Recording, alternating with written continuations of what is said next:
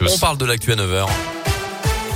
Et à la une après la Réunion, l'île de France, l'Alsace, le variant Omicron débarque dans la région. Au total, 9 cas ont désormais été détectés en France, notamment en Auvergne-Rhône-Alpes, selon la Direction générale de la santé. Alors que Jean Castex a annoncé hier la tenue d'un nouveau conseil de défense sanitaire lundi pour, je cite, voir s'il y a lieu de prendre des mesures complémentaires pour faire face à la cinquième vague de l'épidémie. Encore plus de 48 000 nouveaux cas ont été détectés hier, chiffre qui a augmenté de 60% en une semaine. Les projections anticipent 1000 patients supplémentaires en réanimation d'ici les deux prochaines semaine alors qu'on se rapproche de la barre des 2000 patients déjà en soins critiques. Dans l'actu, cet incendie dans le Rouennais. Cette nuit, une maison a été ravagée par les flammes depuis 22 heures hier à Ambial. Une femme de 66 ans s'est retrouvée piégée à l'intérieur.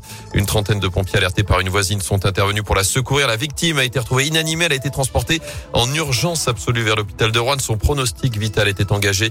Une enquête a été ouverte. La galère pendant deux jours à la Stas avec ce mouvement de grève dans les transports en commun autour de saint Une douzaine de lignes seront complètement à l'arrêt ce vendredi. D'autres seront simplement perturbées. Ce sera encore plus compliqué demain. Seule la ligne T1 du tram sera en service. La ligne M4 et une vingtaine d'autres lignes de bus ne seront pas en circulation.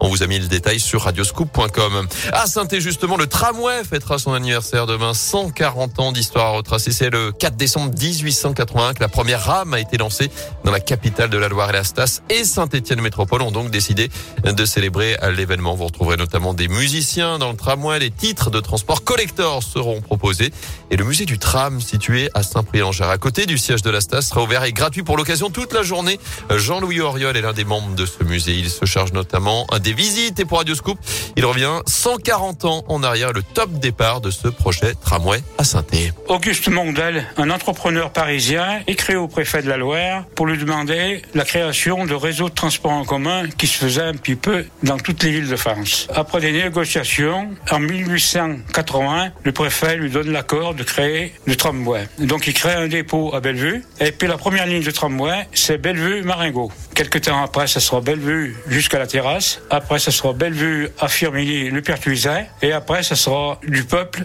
à Rive de Gier. Donc la vallée de Londres est desservie par les trams ainsi que la vallée du Gier. Et si vous souhaitez devenir un collab comme lui sur l'histoire du tram, le musée ouvre ses portes gratuitement demain de 9h30 à 18h. En foot, pas de Ligue 1. Ce soir, la 17e journée de championnat attaquera demain. Faudra attendre dimanche pour revoir les Verts sur le terrain avec la réception de Rennes à 13h dans le chaudron. Je vous rappelle que les deux copes seront fermés. Une dernière sanction à purger un mois et demi après les incidents face à Angers. Et puis du basket à suivre. Ce soir, le leader de Pro B Saint-Chamond se déplace sur le parquet de Vichy-Clermont. Ce sera à partir de 20h.